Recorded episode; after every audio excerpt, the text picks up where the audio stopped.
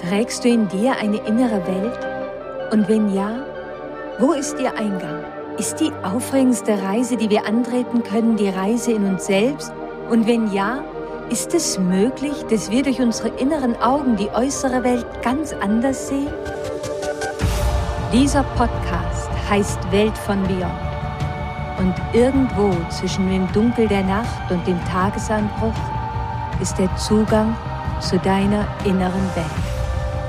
Ich bin Anne Fonja und begleite dich auf deiner Reise. Willkommen in der Welt von Beyond.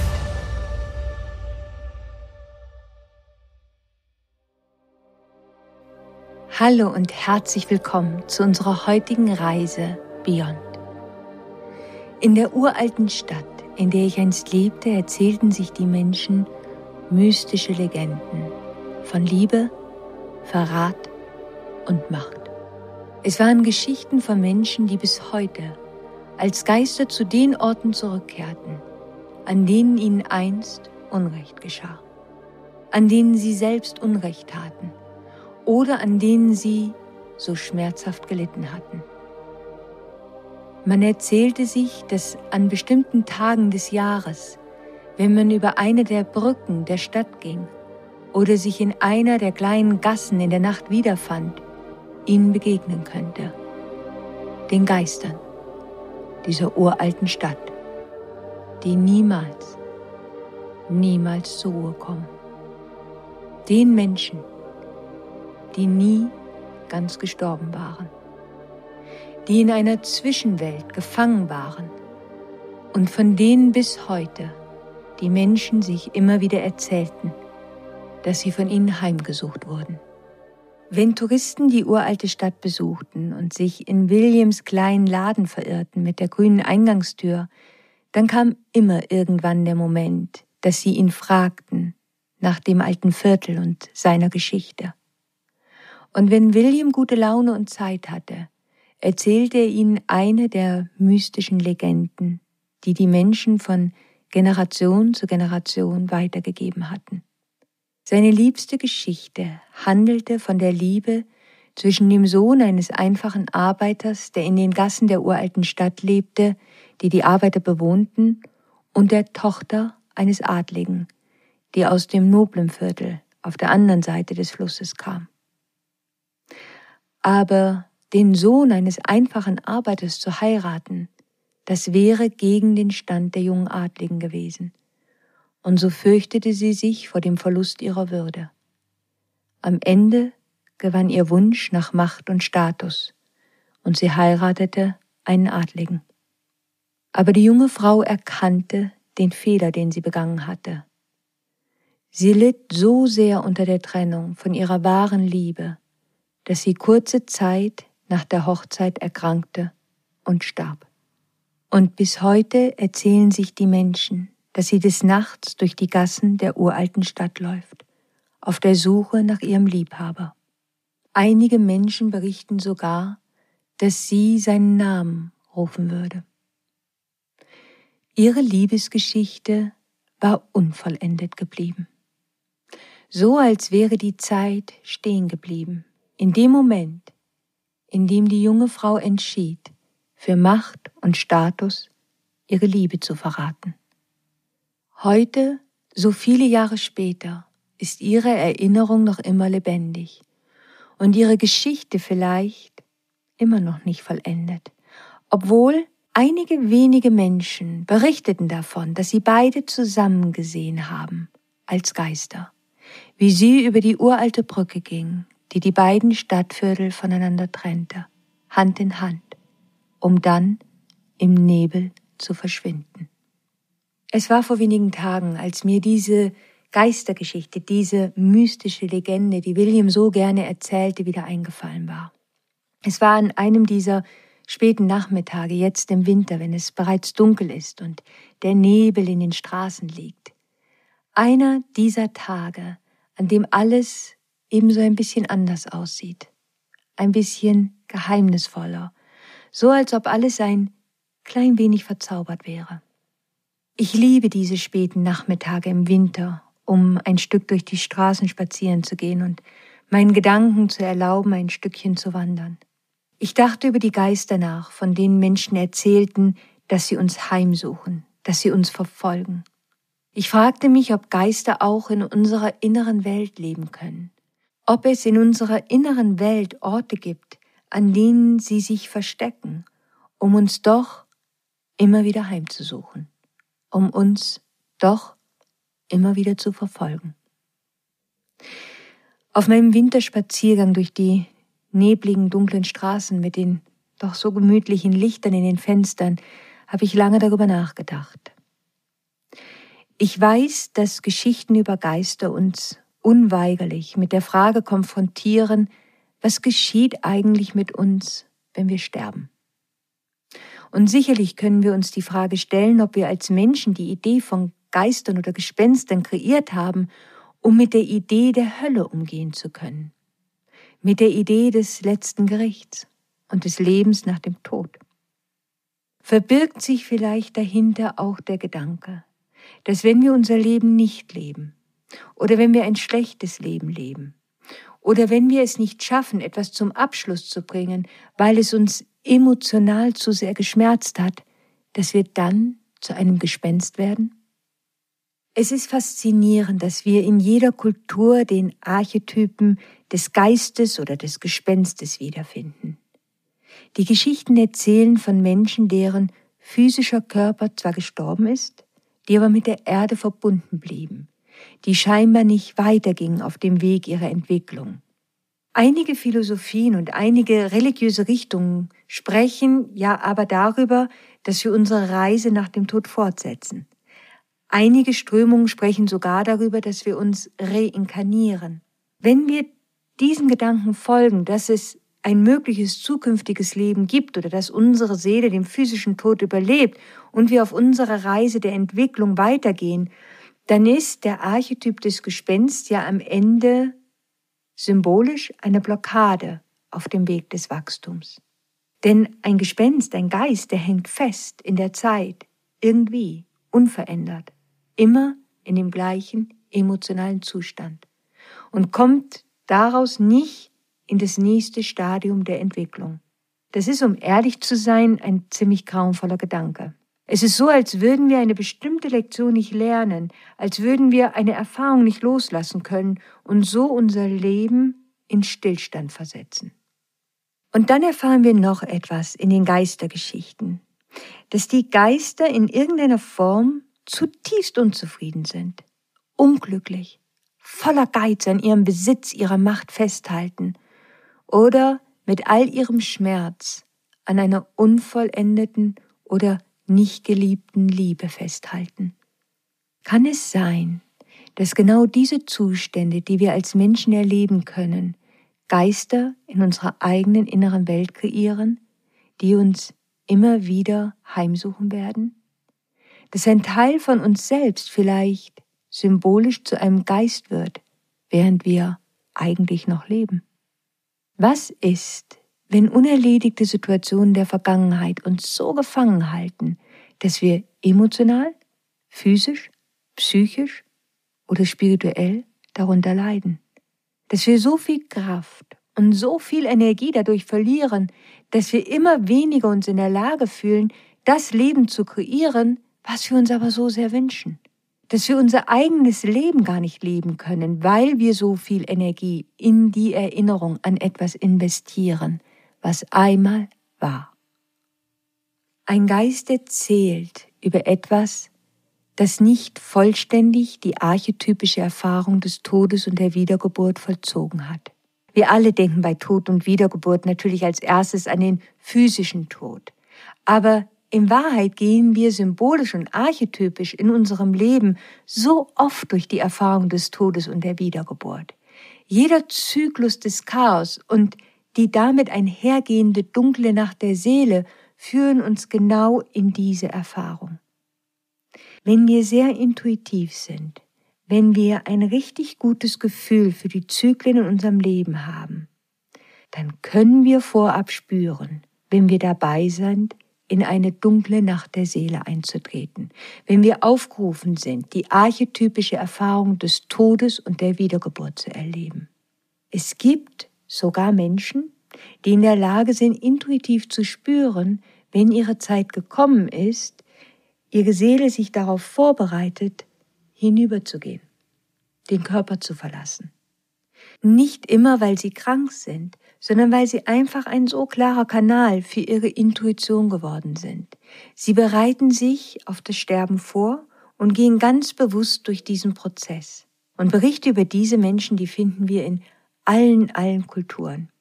Ich glaube, nicht viele Menschen sind in der Lage, bewusst durch einen Zyklus des Chaos und der dunklen Nacht der Seele zu gehen, mit dem Wissen, was sie in jedem Schritt dieser Reise erwartet und zu was sie aufgefordert sind.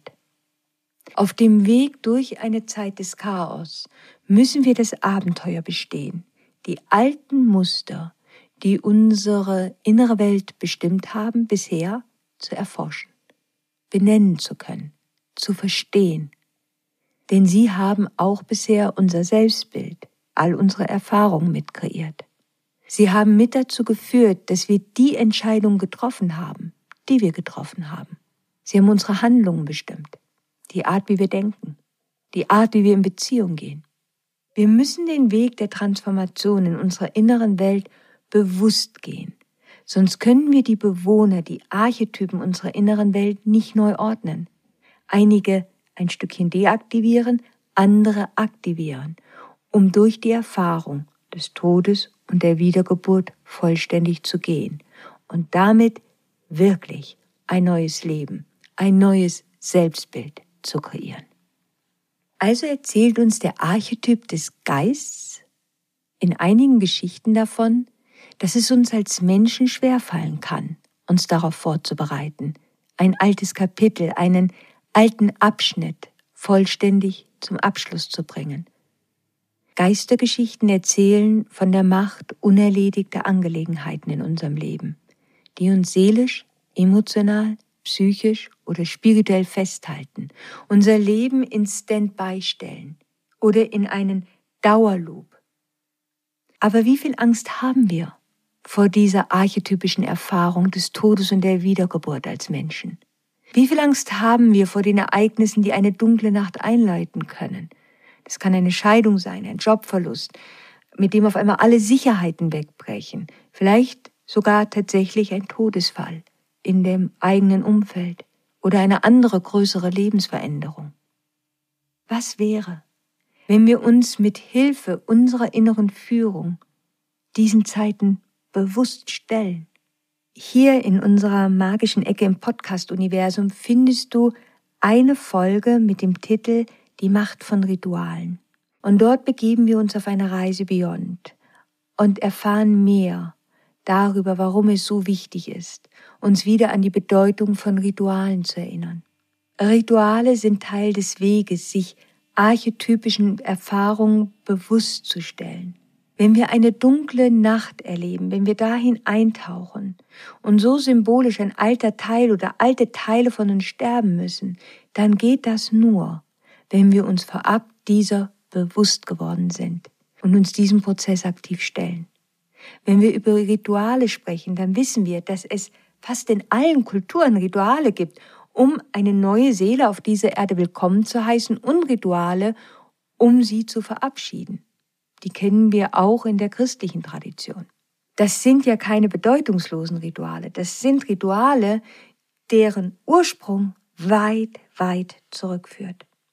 Wir bereiten uns auf ein Ende vor, indem wir das Unvollendete vollenden, die alten Fäden zu einem Abschluss bringen, um frei zu sein und um weitergehen zu können, um wachsen zu können.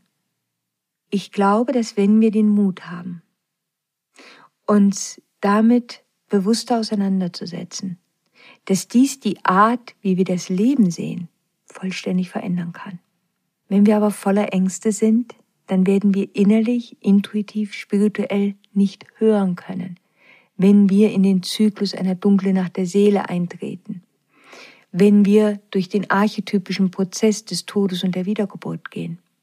Mit diesem Wissen, all dem, was wir jetzt miteinander entdeckt haben, suchen wir jetzt die Geister in unserer inneren Welt auf. Wir alle haben sicherlich Bilder in unserer Vorstellung von Geistern, die einen Menschen jagen und ihn immer wieder heimsuchen, schlaflose Nächte bereiten und die einfach niemals weggehen. Sie sterben irgendwie nie wirklich. Und doch leben sie auch nicht. Übrigens, ein Gespenst, das ist kein Zombie. Ein Zombie ist ein anderer Archetyp, der sicherlich verwandt ist mit dem Archetypen des Geistes oder des Gespenstes. Und auch den Archetypen des Zombie werden wir auf einer Reise Beyond bald einmal begegnen. Denn er ist in der Gesellschaft mittlerweile unglaublich populär geworden. Und dafür gibt es auch einen ganz, ganz spannenden Grund. Du hast sicherlich schon einmal den Satz gehört. Ein Geist im Schrank. Ein Geist, den man im Schrank versteckt. Wie oft hoffen wir, unsere Geister dort irgendwie verstecken zu können? Wenn die Geister in unserer inneren Welt, beziehungsweise die, die wir symbolisch dann in dem Schrank verstecken, Erfahrungen oder Entscheidungen der Vergangenheit sind, was ist denn dann eigentlich der Unterschied zwischen einer schlechten Erinnerung und einem Geist im Schrank? Es gibt einen Unterschied. Wir alle können Erinnerungen haben, die absolut dramatisch sind. Aber ein Geist, der verfolgt uns. Er ist ständig da, taucht immer wieder auf. Der Geist, der stirbt einfach nicht. Er geht einfach nicht durch den gesamten Prozess, diesen archetypischen Prozess des Todes und der Wiedergeburt. Der Archetyp des Vampirs, der saugt uns aus. Oder der Archetyp des Werwolfs, der hat ja zwei Gesichter. Aber das ist alles anders als der Archetyp des Geistes. Der Geist stirbt einfach nicht und er sucht uns immer wieder heim. Ein Geist in unserem Leben ist etwas, das geht nicht weg, das stirbt nicht. Eine Erfahrung, eine unglückliche Diebe, die wir dachten, dass wir sie endlich beerdigt haben, und dann treffen wir jemanden, der damit zu tun hatte, und auf einmal ist alles wieder da. Wir lesen ein Wort, wir sehen ein bestimmtes Bild und alles ist wieder so, als wäre es gestern gewesen.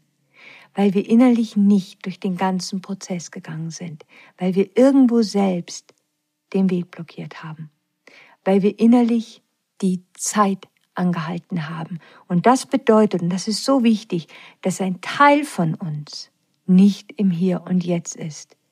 Das heißt, in einem gewissen Sinne ghosten wir uns selbst. Es ist so, als ob wir versuchen, etwas zu begraben. Und wir versuchen es mit all unserer Willenskraft und es kommt immer wieder aus dem Grab hervor. Und das ist schrecklich. Ich habe viele Menschen getroffen, die so sehr verfolgt wurden von den Gespenstern, von den Geistern, die sie versucht hatten, in den Schrank ihrer inneren Welt irgendwie zu verstecken. Entweder vor sich selbst oder vor anderen. Ich weiß von Menschen, die solche Angst hatten, dass andere den Geist in ihrem Schrank entdecken würden. Und nur der Gedanke daran war wieder eine Art, wie ihr Geist sie verfolgte. Aber das alles hilft nichts. Denn die archetypische Natur von Geistern in Schrecken ist, dass sie irgendwann einmal, vielleicht auch erst Generationen später, aber irgendwann, dann kommen sie ganz sicher aus dem Schrank. Weil das ist ihre archetypische Natur. Es ist am Ende wirklich unmöglich, einen Geist in einem Schrank gefangen zu halten, denn die haben ja eigentlich die Fähigkeit, dass sie durch Wände gehen können. Das bringt ja nichts. Was können wir jetzt tun, wenn wir von unserer Vergangenheit verfolgt werden? Nun, die Vergangenheit, die wird uns wie ein Geist so lange verfolgen, wie wir sie nicht zum Abschluss gebracht haben, bis wir uns nicht erlaubt haben, mit der Erfahrung zu wachsen.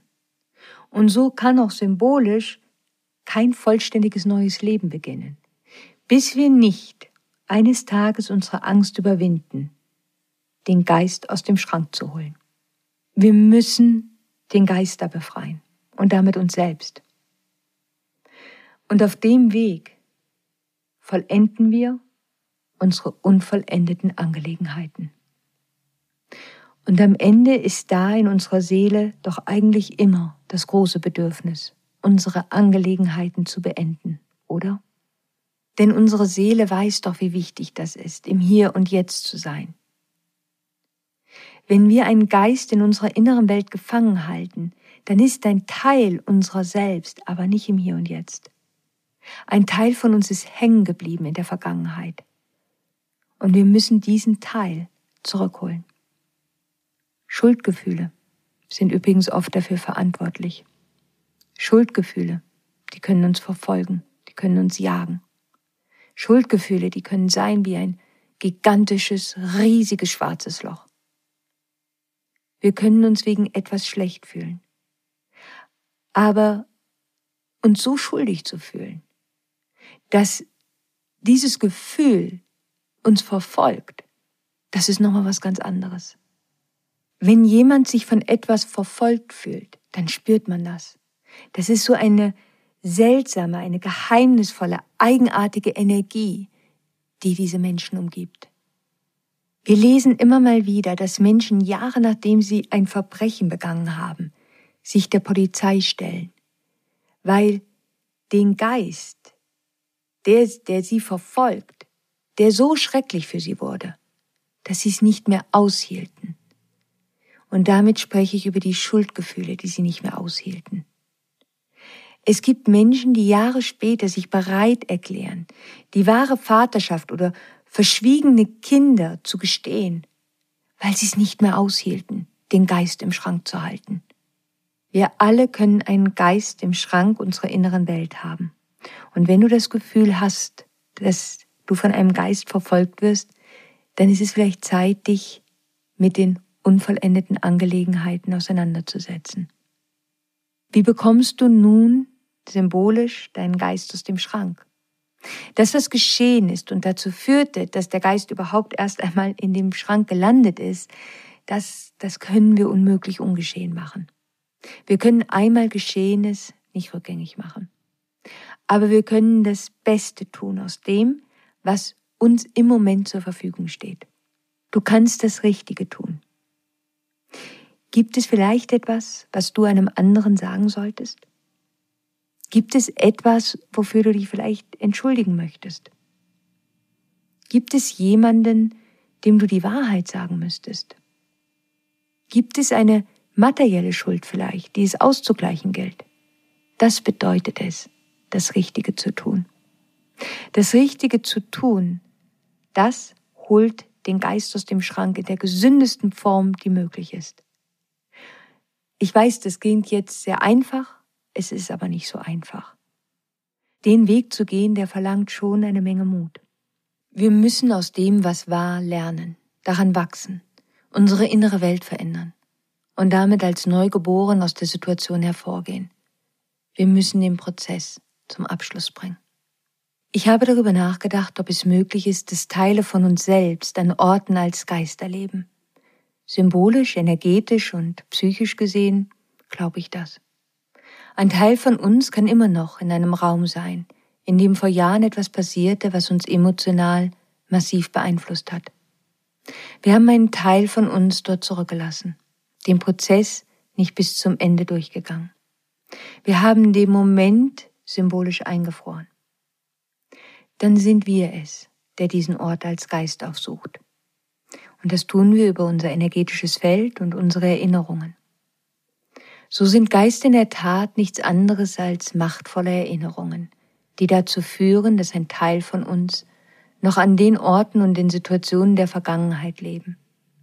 Wir haben sozusagen unseren Fingerabdruck dort hinterlassen. Wie viele Menschen und welche Menschen verfolgen wir als Geister, weil wir nicht in der Lage sind loszulassen? Was ist die Zeit in unserem Leben, die längst, längst vorbei ist und von der wir dennoch nicht ablassen können? In der ein Teil von uns als Geist immer noch lebt.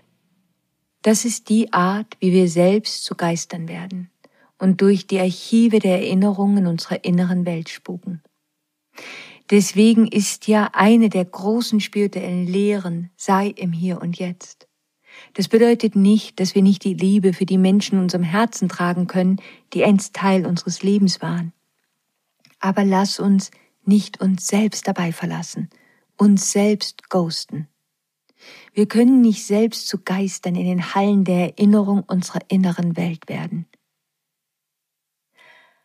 Als ich am Ende meines Spaziergangs an diesem späten Nachmittag im Januar in die Straße einbog, in der ich heute lebe, dachte ich an mein letztes Jahr.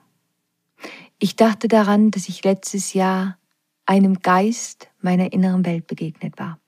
Dem Teil von mir, der gefangen geblieben war in einer Erinnerung aus einer lang vergangenen Zeit.